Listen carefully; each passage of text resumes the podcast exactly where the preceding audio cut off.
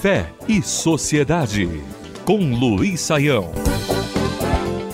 Domínio. A história brasileira é marcada pela aproximação, reunião, miscigenação e interação entre diversos grupos étnicos. Temos uma tradição europeia forte, marcada pela colonização portuguesa e também pelo fluxo de imigrantes que aqui chegaram. Temos a presença expressiva de africanos que para cá foram trazidos e hoje fazem parte daquilo que podemos chamar de brasilidade. E temos também uma grande diversidade indígena na realidade brasileira, ah, e essa diversidade tem sido marcada por uma miscigenação e até mesmo um desaparecimento das culturas antigas, mas apesar de todo esse processo histórico, parte dessa manifestação cultural antiga permanece. Um dos grupos indígenas ou macrogrupos que chamam mais a atenção na história brasileira é exatamente o grupo Tupi-Guarani.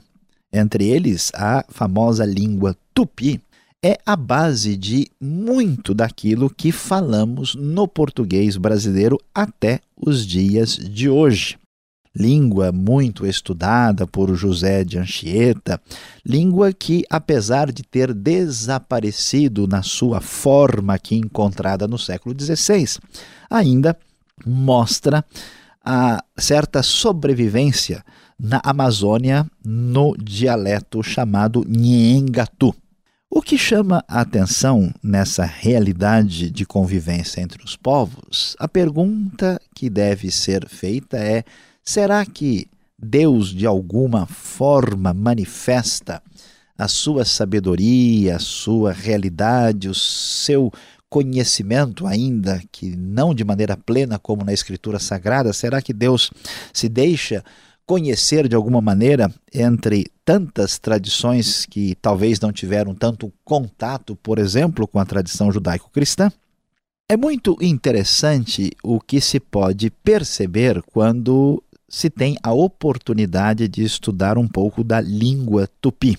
Ao contrário do que pode acontecer em diversos idiomas, especialmente idiomas da nossa realidade ocidental atual, na língua tupi não se pode usar um genitivo possessivo para se referir às coisas da natureza. Ou seja, explicando isso de maneira mais clara, em tupi alguém pode dizer, por exemplo, que aqui está a minha canoa, aqui está o meu arco, aqui está a minha aldeia. Mas ele não pode dizer aqui está a minha árvore, ou aqui está a minha onça, ou aqui está a minha floresta ou o meu rio.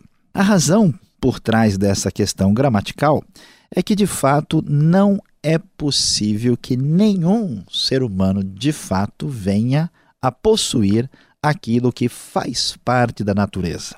É muito interessante descobrir isso e ler, por exemplo, o que a antiga poesia do Salmo 24 da Escritura hebraica tem a dizer. O texto, no versículo 1 do Salmo 24, um salmo davídico, diz: do Senhor é a terra e tudo o que nela existe, o mundo e os que nele vivem. É interessante que os antigos hebreus também pensavam que aquilo que víamos à nossa disposição, na verdade, não é nosso. Na verdade, o mundo pertence ao seu Criador. O mundo é visto como algo sacro, é algo especial, como que encantado, que não pode ser de fato possuído definitivamente por ninguém. A sabedoria da escritura hebraica, a revelação natural que atravessa também a realidade da cultura, que atinge a língua tupi, mostra para todos nós que de fato não temos condição de sermos donos absolutos de nada que pertence à criação, pois o domínio pertence somente a Deus. Fé e Sociedade. O sagrado em sintonia com o dia a dia. Realização Transmundial.